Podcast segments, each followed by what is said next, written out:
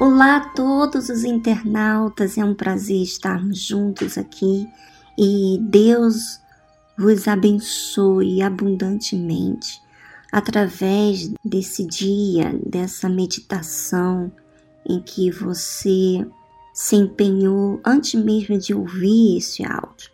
Eu quero muito, internauta, que você desenvolva a sua fé, desenvolva a sua salvação e eu não quero que você fique dependendo das meditações que eu faço aqui.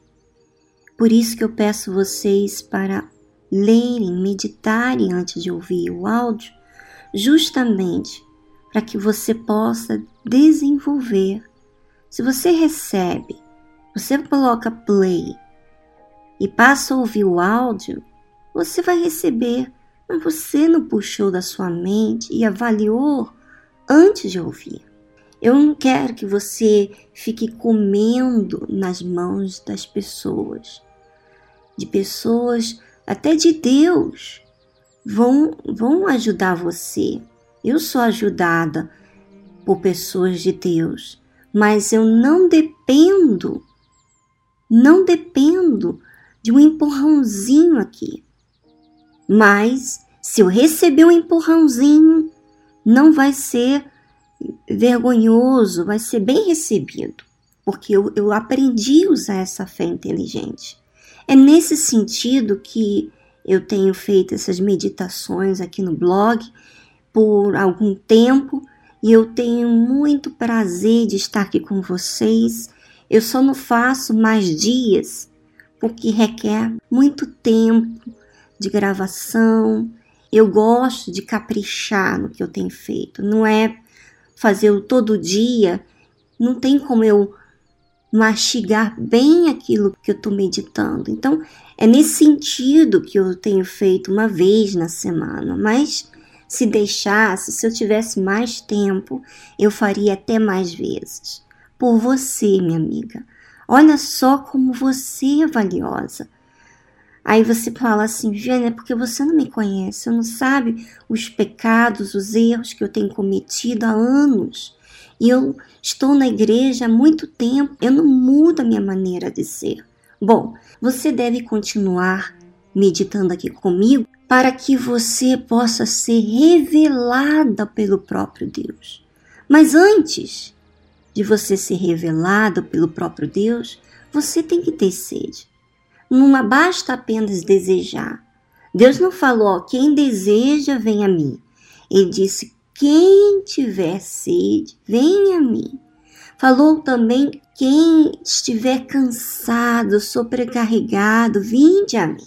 Então, quando você já não aguenta mais, você já está ferida por dentro, decepcionada com você mesmo. É nesse sentido que Deus o chama. Olha só, ele não te lança ao inferno, ele não te condena. Aliás, Deus não condena.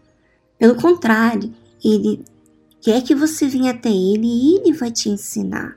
Vamos acompanhar aqui comigo o livro de Mateus, capítulo 11, versículo 16. Mas a quem assemelharei esta geração?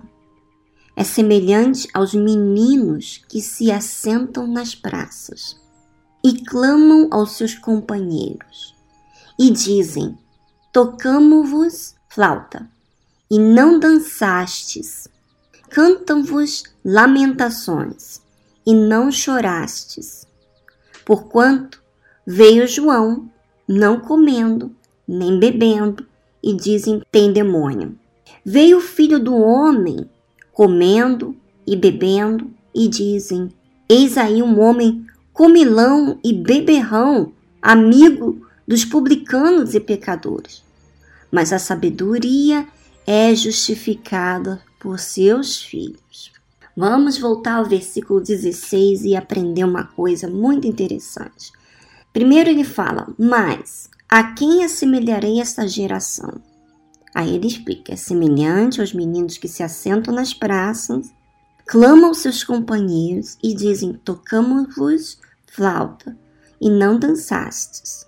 Cantam-vos lamentações e não choraste. Quer dizer, essa geração, ele está dizendo o seguinte: é semelhante aos meninos, quer dizer, pessoas infantis. Menino, você sabe que o menino é mais infantil do que a menina. E o, e o menino aqui fala que, que se assentam nas praças. Quer dizer, além de eles agirem como criança, vivem na emoção, de uma fé emotiva, ficam à espera. Então, eles clamam aos seus companheiros. Em outras palavras, ele usa algo que não resolve, alguém que não resolve. Eles não buscam a Deus. Quando você olha o mundo hoje, vê as notícias, jornais, rádio, televisão, as coisas que acontecem ao seu redor, você vê que essas pessoas ao seu redor normalmente estão vivendo sobre emoções.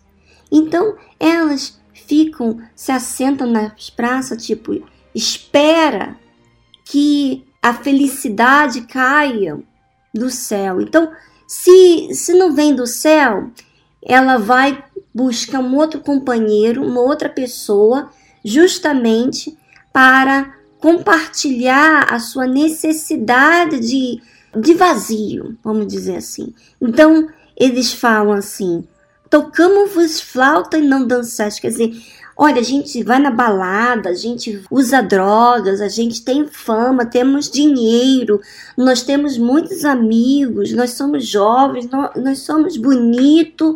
E agora eu toco essa flauta, ando na música, mas eu não danço. Eu danço por fora, mas dentro de mim existe um disfarce, uma máscara. Eu coloco uma máscara de felicidade, mas dentro de mim eu tô triste. Na verdade, o fato de eu ir nesses lugares, de estar com amigas, está ativa, às vezes você não faz nada disso, mas você está muito ativa na igreja, evangelizando, participando de coral, de teatro, de um monte de coisa, para justamente disfarçar a sua dor. E aí diz assim: cantamos-vos lamentações e não chorais. Quer dizer, a gente canta, a gente se lamenta eh, juntos, mas não conseguimos expor a nossa alma. A gente sente emoção, de repente vem uma lágrima dos seus olhos, uma sensação de tristeza, mas você não tira isso de você, você não expressa a realidade para Deus. Porquanto veio João, não comendo nem bebendo, e dizem: tem demônio. Quer dizer, aquele que foi viveu uma vida limitada para Deus, limitada para os homens, os meninos, os que vivem de uma fé emotiva, olha assim, ah, esse tem demônio, exagerado, é fanático. Ele não faz a vontade dele, mas que vida mais amarrada. Enquanto outros fazem a sua vontade, mas João, que era um escolhido de Deus, que estava preparando o caminho do Senhor Jesus, esses eles não aceitaram. Quer dizer, eles tinham motivo de receber João, porque João falava o que eles precisavam ouvir, mas eles não queriam receber. E de repente você é esse tipo de pessoa, você anda na igreja como menino, sabe, de um lado para o outro, age como menino, vive pelas emoções, mas dentro de você não resolve coisíssima nenhuma.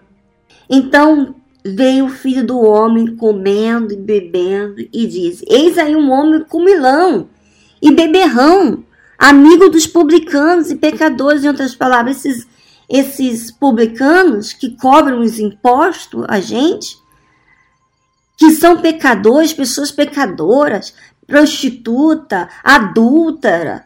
Quer dizer, essas pessoas, ele é amigo, ele, ele compadece. Como é que pode? Esse come, esse bebe, quer dizer, ele não é tão santo assim, porque ele está comendo, ele come peixe, ele, ele toma suco, mas ele não é Deus, ele não atende a minha necessidade. Na verdade, minha amiga, É porque as suas emoções não recebem a verdade.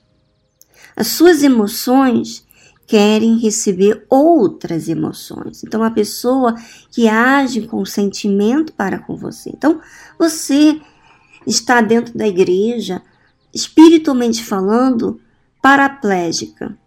Não consegue mexer, não consegue desenvolver, não consegue andar, caminhar, porque você vive de emoções. Minha amiga, raciocine. Se você, ao menos, usar a verdade que liberta você, que liberta você de pensamentos que faz você de escrava. Essas emoções suas, esse sentimento todo faz você uma escrava. Se apegue a Jesus. Se entrega. Como é que eu me entrego? Como é que eu me faço amiga de uma pessoa? Quando eu me exponho, quando eu sou transparente com ela, sou sincera, tem algo que eu quero falar, então eu dou um jeitinho, falo, porque a mim interessa a alma dela. Eu me importo com a alma dela como eu tenho me importado com a minha. Então, eu olho para ela não como algo inferior a mim, não.